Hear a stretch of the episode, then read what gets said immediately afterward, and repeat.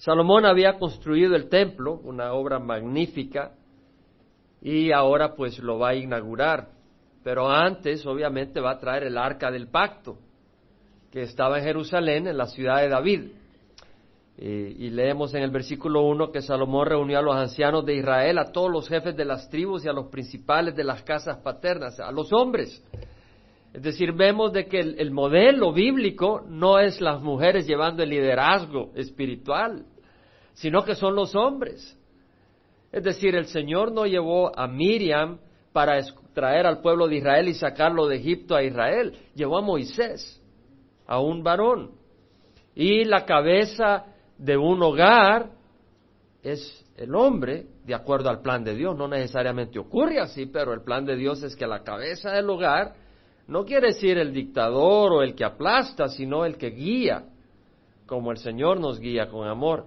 Es el hombre que está bajo la cabeza, que es Jesucristo. Tenemos una cabeza directa del hombre, que es Cristo. No necesitamos un intermediario. Venimos directamente a Cristo, dice la palabra. Jesús dijo, venid a mí los que estáis cansados y cargados. Venimos a Jesucristo. Entonces la cabeza del hombre es Cristo y la cabeza del hogar es el hombre. Entonces vemos acá también el liderazgo de los hombres. Entonces vienen los jefes de las tribus, las doce tribus, los principales de las casas paternas, es decir, por decir así, los González, los Gutiérrez, los eh, cualquier otro apellido, ¿verdad? Entonces ahí están los, las, cabezas paternas eh, para hacer subir el arca del pacto de Jehová de la ciudad de David, la cual es Sión.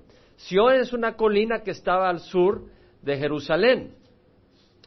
Y vemos de que la ciudad de David, o sea, la ciudad de David, que también se le llamaba Sión, eh, medía unos 400 metros, 375 metros de largo y 150 metros de ancho. Entonces, en el borde, 400 eh, metros más del límite norte de la ciudad, estaba el templo que construyó Salomón. Entonces vemos de que el templo estaría a unos 400 a 800 metros de distancia donde estaba el arca del pacto, porque David había llevado el arca del pacto a Jerusalén. Si ustedes se acuerdan, en el desierto el Señor les ordenó que construyeran un tabernáculo.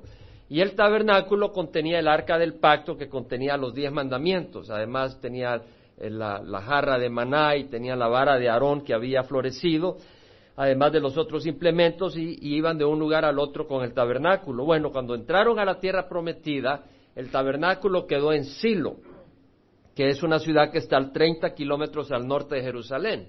En el tiempo de los jueces, en el tiempo de Elí, en el tiempo en que Samuel había sido entregado para el servicio del templo, Dios juzgó a Israel porque Elí no fue alguien que buscó la honra de Dios en el templo, dejando que sus hijos Ofni y Finés eh, cometieran inmoralidad e irrespetaran las ofrendas del Señor. Como resultado, los filisteos vencieron a Israel y cuando vencieron, se habían llevado, Ofni y Finés habían llevado el arca del pacto al, campo de batalla, los filisteos se llevaron el arca del pacto, por lo tanto ya no estaba en Silo.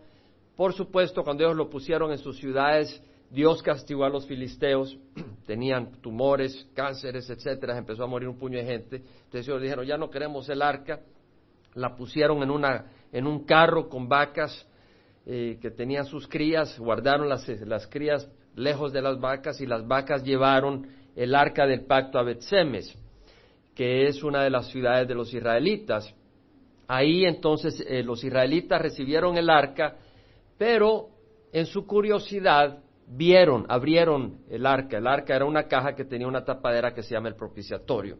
Entonces abrieron el propiciatorio y vieron los diez mandamientos, la ley, y Dios les juzgó porque eso era sagrado, no podían curiosear, por decir así. Entonces hubo una gran mortandad. Ellos dijeron, no, movamos esto a, a Kiriat Jearim. Entonces el arca se movió de Betsemes a Kiriat Jearim. Muchos años después David fue que tomó el arca de Kiriat Jearim a la ciudad de David.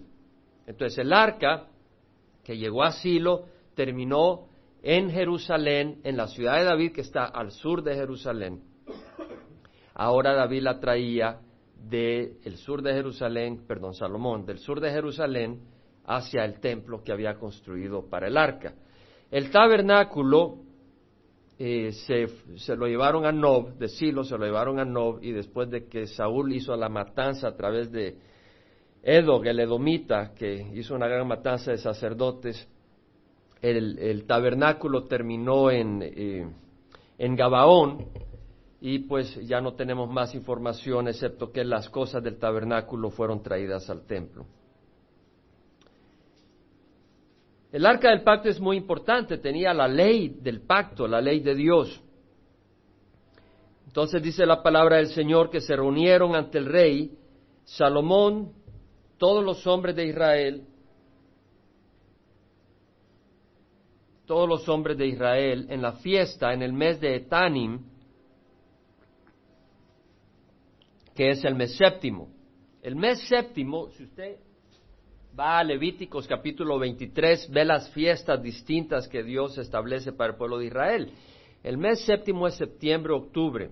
Entonces, el primer día del mes séptimo es el día de la fiesta de las trompetas, que sonaban las trompetas y era un día de reposo solemne, empezaba el año en el, día décimo tenía la fiesta de Yom Kippur, o sea, el día de expiación, donde el sacerdote, el sumo sacerdote, entraba al lugar santísimo una vez al año para hacer expiación, es decir, limpieza de todos los pecados del pueblo de Israel, así como los suyos.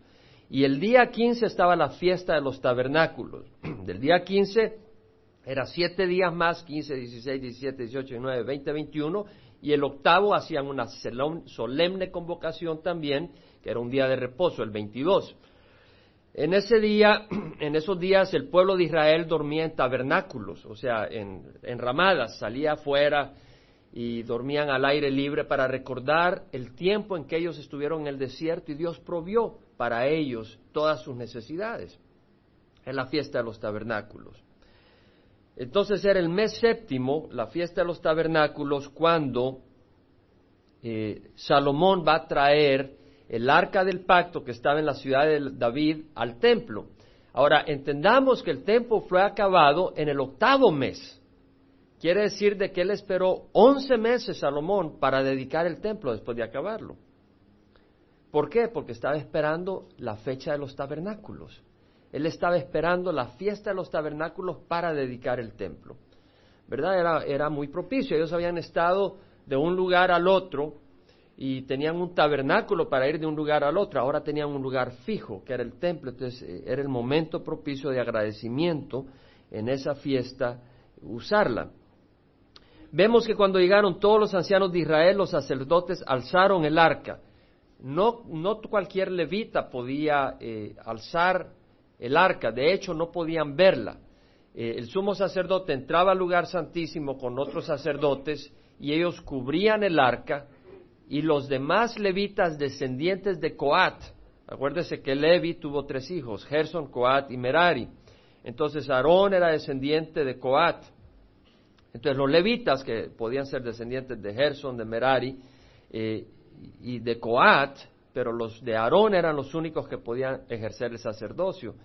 Los levitas que podían llevar el arca de un lugar al otro eran los descendientes de Coat y los únicos que podían cubrir el arca eran los sacerdotes descendientes de Aarón, pero no podían verlo los levitas, no podían tocarlo. Eh, cuando David trató de llevar el arca la primera vez de Betsemes, eh, ¿se acuerdan? Usías murió porque él trató de, detener el arca que no se cayera y la tocó, entonces Dios le juzgó. ¿Verdad? Eh, Dios no necesita ayuda y no te, no te conviene tocar la ley. La ley te condena, es un, es un simbolismo. El punto es, eh, vemos acá que va a llevar el arca y por supuesto que van a llevar a cabo sacrificio tras sacrificio. Son 600, 800 metros donde van a estar llevando el arca, pero van a estar parando cada seis pasos y van a estar eh, eh, llevando a cabo sacrificios para buscar la gracia del Señor y no el juicio de Dios. Entonces dice que subieron el arca de Jehová, la tienda de reunión y todos los utensilios sagrados que estaban en la tienda, los sacerdotes y los levitas los subieron y el rey Salomón y toda la congregación de Israel que estaba reunida ante él estaban con él delante del arca, sacrificando tanto ovejas y bueyes que no se podían contar ni numerar. Es decir, en el camino iban sacrificando ovejas y bueyes, pidiendo el favor del Señor. Salomón tenía un templo maravilloso. Sin embargo, él reconocía que no era aceptable a Dios excepto por derramamiento de sangre, por sacrificio. ¿Entendamos? Es decir, por, más maravilloso que sea lo que tú haces, Por más grandioso que sea tu, tu, esfuerzo, tu trabajo, si no es la sangre de Cristo, no somos aceptables a Dios. No somos aceptables al Señor. ¿Por qué? Porque Dios conoce nuestro corazón, Dios conoce nuestras intenciones, Dios conoce realmente. Nosotros no nos conocemos, Dios sí nos conoce. Y, Dios es santo, Él es luz. Entonces eh, nosotros hay oscuridad. Dios sabe. Y, entonces, ese entendimiento de sabiduría, reconocer que nosotros, aparte de Cristo, no tenemos aceptación. Nunca llegas a pensar de que tú ya la puedes. Necesitamos el sacrificio de Jesús y darle gracias a Dios por ese sacrificio. Y Salomón estaba sacrificando. Entonces los sacerdotes trajeron el arca del pacto de Jehová a su lugar, al, santuario interior de la casa, al lugar santísimo bajo las alas de los querubines. Ahora entendamos que el arca del pacto tenía el propiciatorio. El propiciatorio era una cubierta que tenía dos querubines. Eso lo puede ver usted en, Éxodo 25.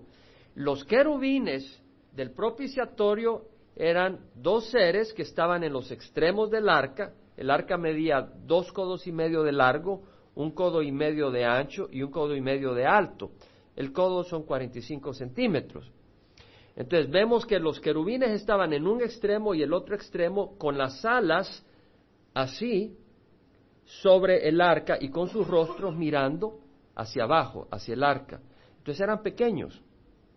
Cuando Salomón construyó el lugar santísimo, que era el lugar a donde iba a estar el arca, él construyó dos querubines grandes que medían 20 pies, si se acuerdan, 10 pies de alto y medían 10 pies de ancho, pero entre los dos eran 20 pies, de manera de que tocaban una pared, porque eran, eh, no pies, perdón, codos.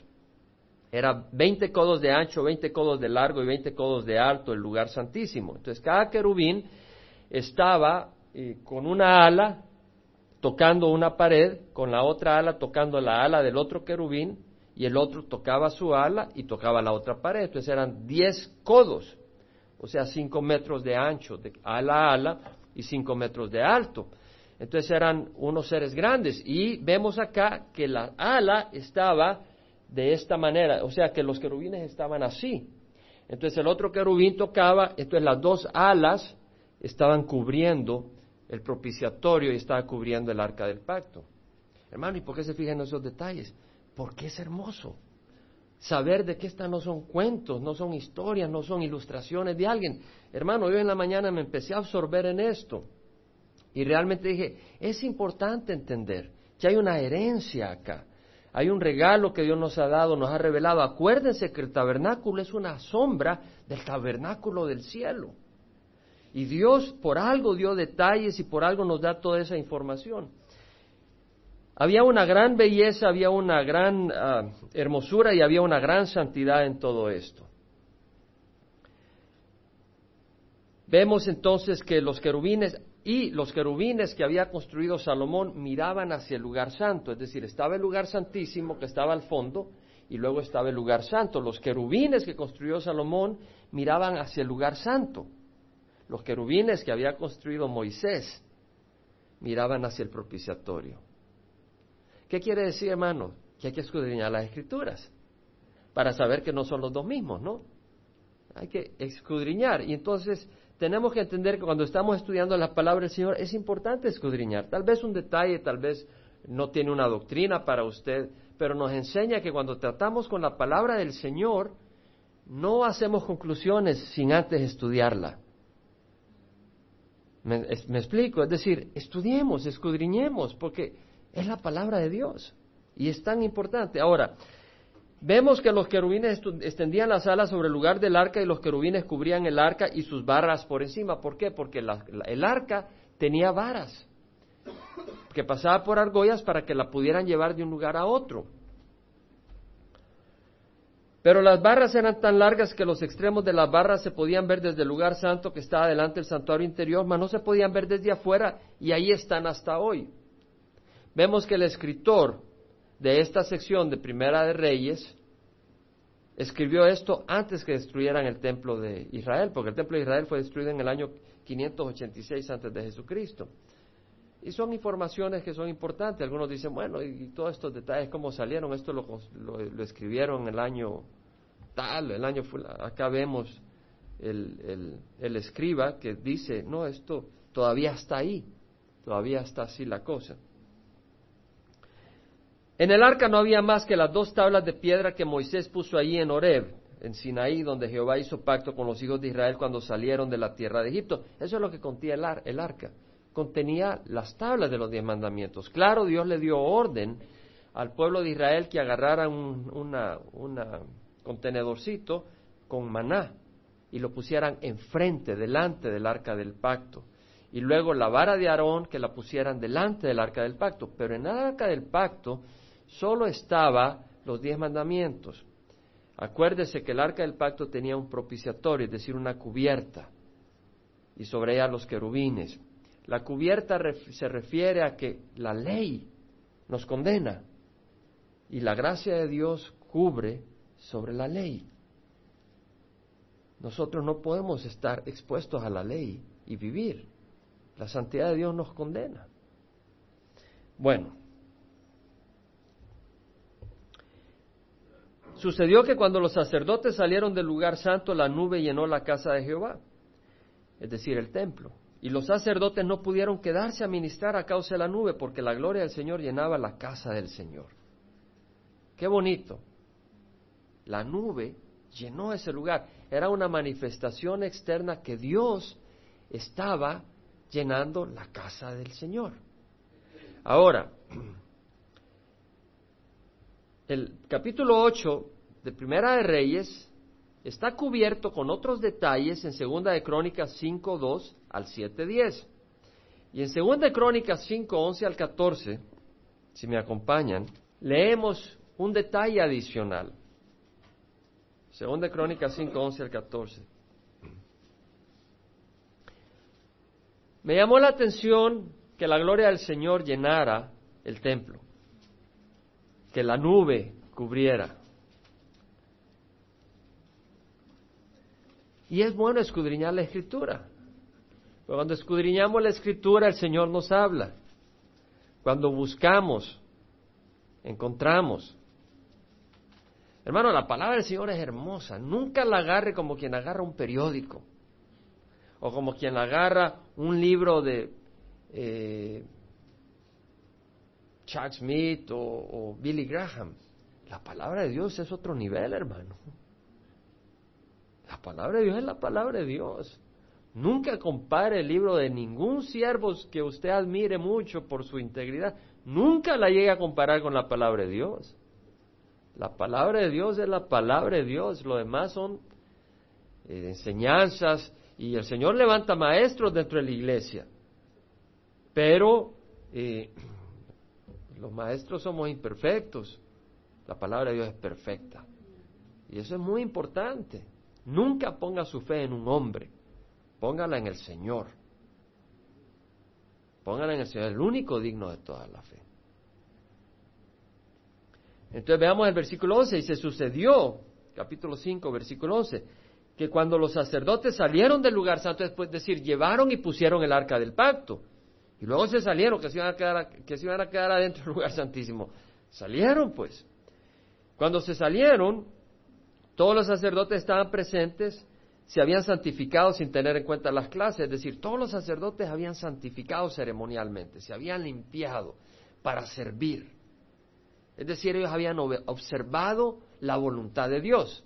Había ceremonias para tener una limpieza ceremonial que Dios pedía para poder acercarse al lugar santo. Eso era un simbolismo hablando de la santidad del cristiano en nuestros días. En vez de una ablución de agua, nosotros somos lavados por la palabra de Dios. Amén.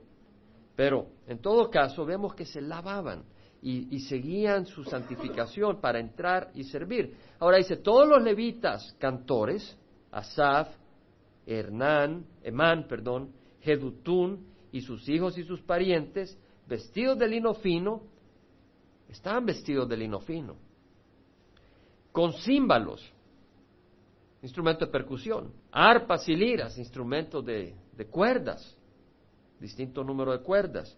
Estaban de pie al oriente del altar y con ellos 120 sacerdotes que tocaban trompetas. Estas no eran cuernos de carnero, eran trompetas de metal.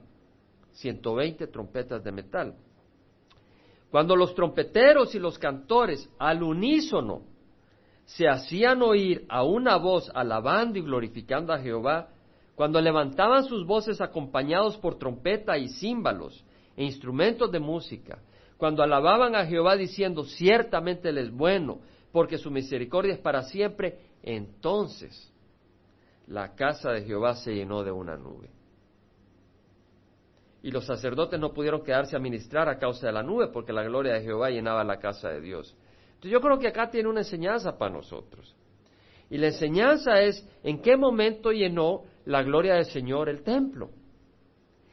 Dice que cuando los trompeteros y los cantores al unísono, juntos, en un mismo espíritu, en un mismo ritmo, en un mismo propósito, alababan a una voz, no con disensión, sino con una unidad, alababan y glorificaban a Jehová.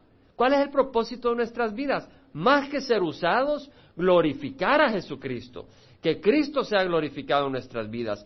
El Señor estaba siendo glorificado a través de ese grupo.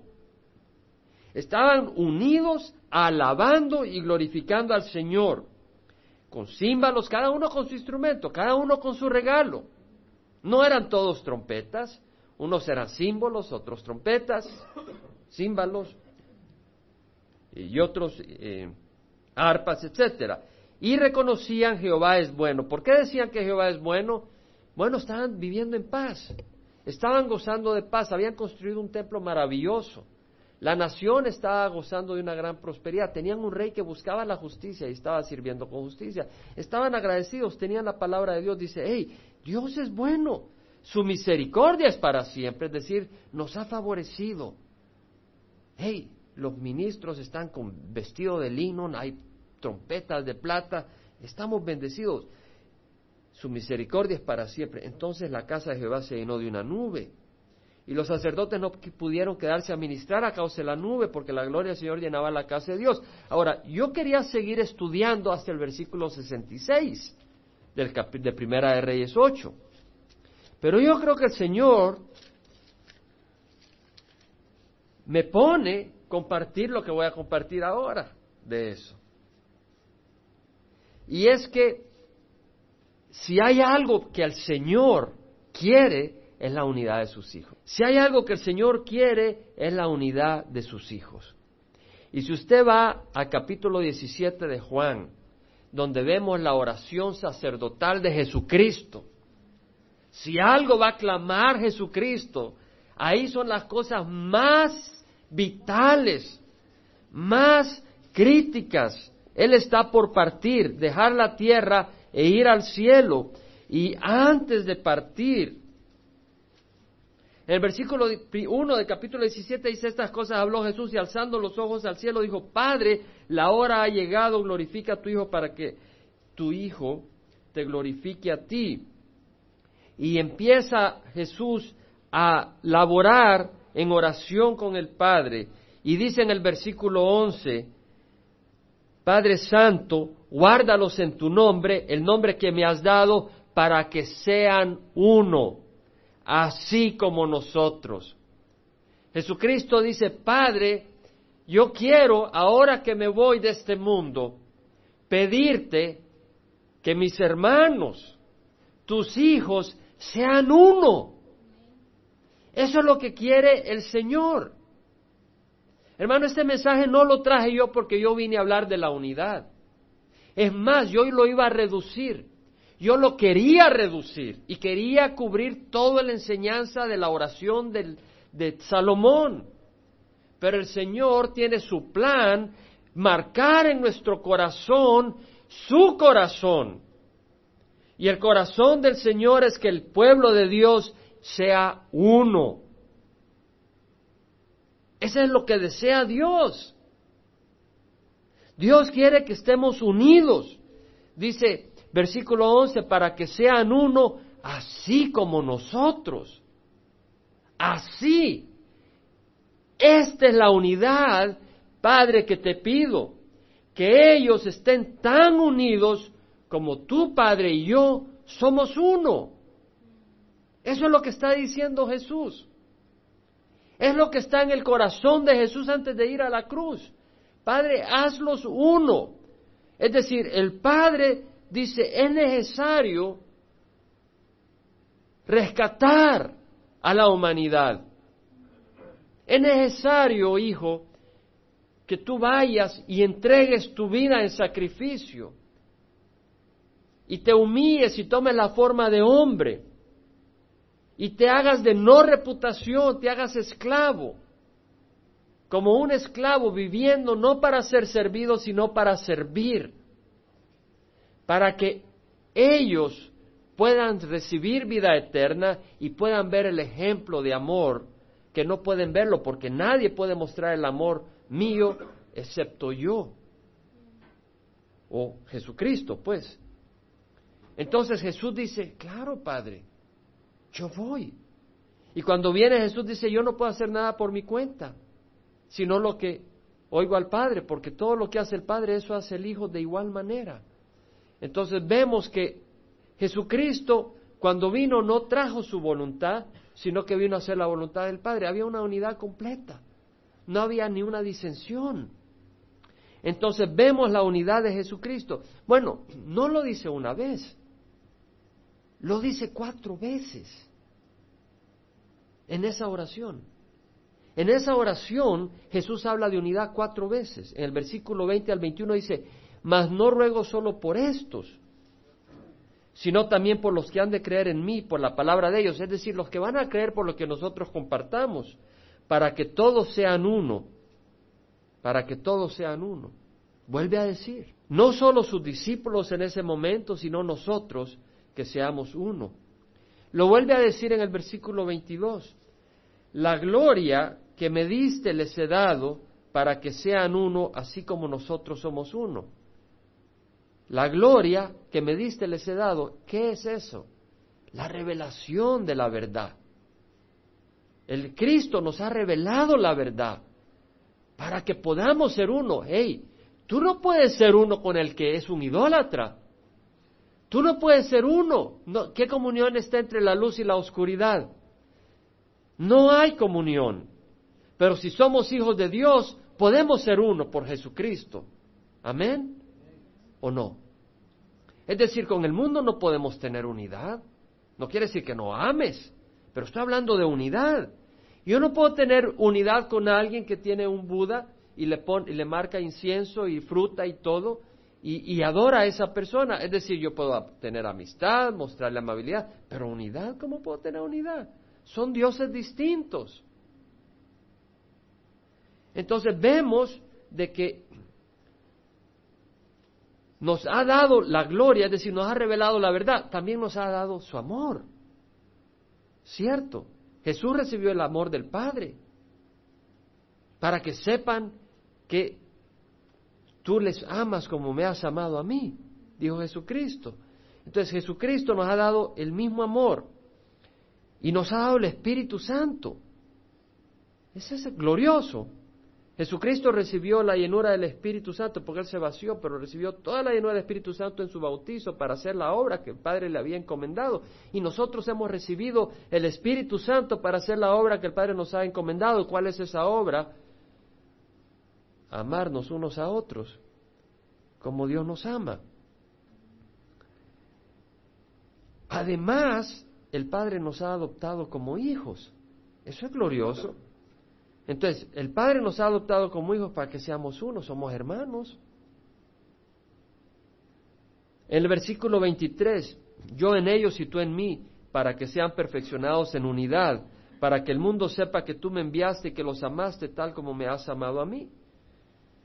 Para que sean perfeccionados. Entonces, el, Jesucristo en la oración sacerdotal está hablando de unidad.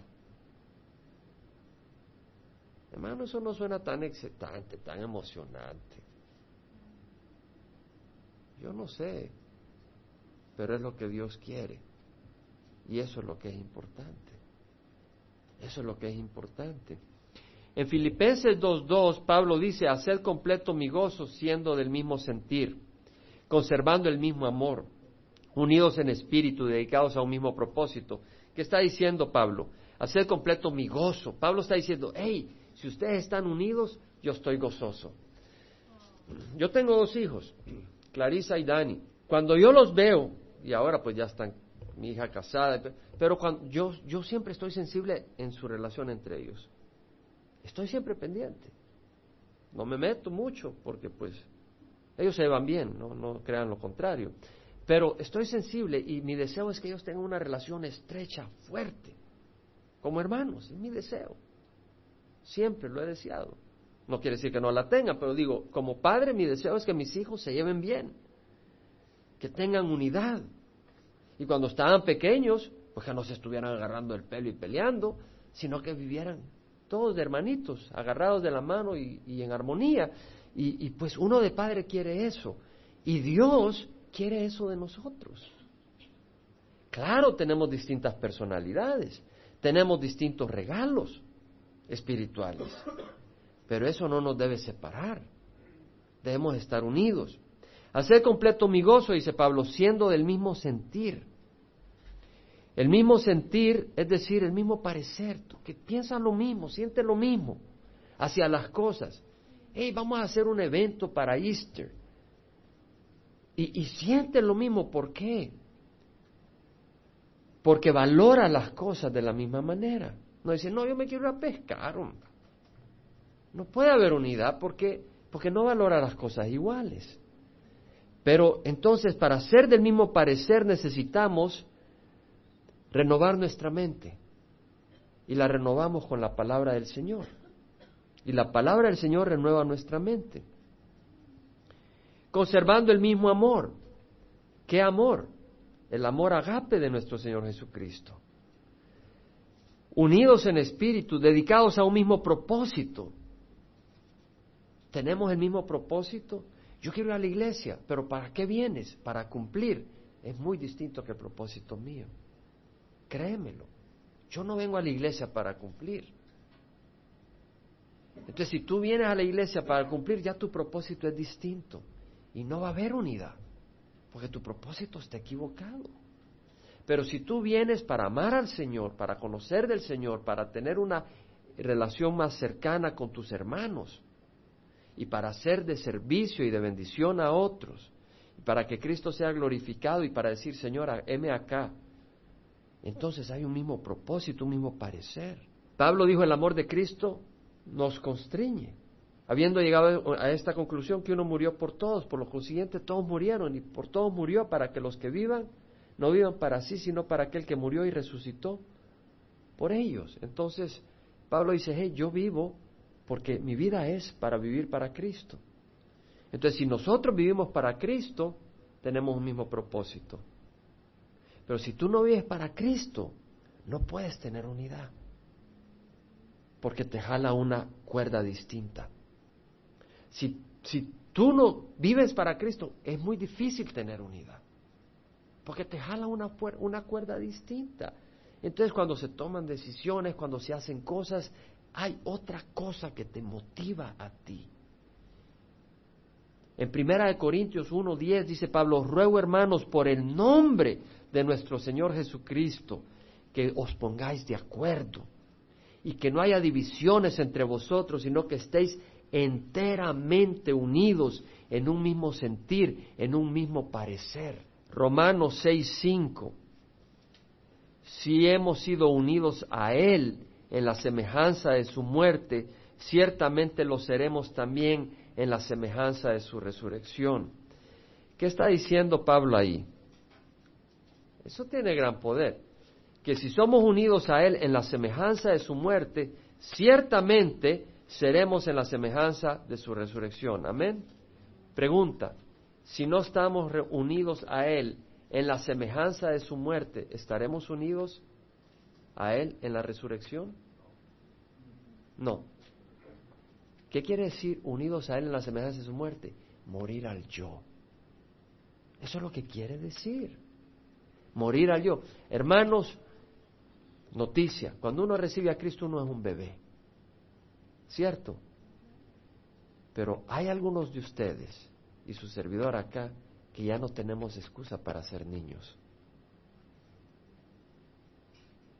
ya debemos de ser hombres. Estoy hablando en el sentido espiritual. Y esto se aplica a las hermanas también, o sea, maduros. Amén. Es decir, pensar distinto. Pensar distinto. ¿Y sabe qué requiere ese pensar? Bueno, ese pensar es estar abierto al Señor, pero ¿sabe que va a llevar a cabo ese pensar? La muerte del yo. Ese pensar trae al yo a la muerte, lo crucifica. Pero no es una crucifixión del yo que uno dice, ay, yo quisiera, sino que uno dice, gracias Señor, me estás enseñando un camino más alto, un camino más elevado, un camino superior. Tengo que compartirlo porque esto es, creo que es importante. Pablo dice, nunca paguéis a nadie mal por mal. Hemos mencionado este versículo hace poco. ¿No? Sí. Los que se acuerdan, levanten la mano. Ah, pues gloria al Señor, lo vamos a mencionar. Bien, gloria a Dios. Yo he estado mucho en, este, en estos versículos, por semanas. ¿Por qué? Porque me he dado cuenta que no es la manera de pensar del hombre. No es la manera de pensar del cristiano. Es la manera de pensar de Cristo y del cristiano que se deja moldear por esa manera de pensar el cristiano maduro. Y dice, nunca paguéis a nadie mal por mal. Respetad lo bueno delante de todos los hombres. Si es posible, en cuanto de vosotros dependa, estad en paz con todos los hombres. Amados, nunca os vengáis vosotros mismos, sino dad lugar a la ira de Dios, porque Cristo está a mí es la venganza, yo pagaré, dice el Señor.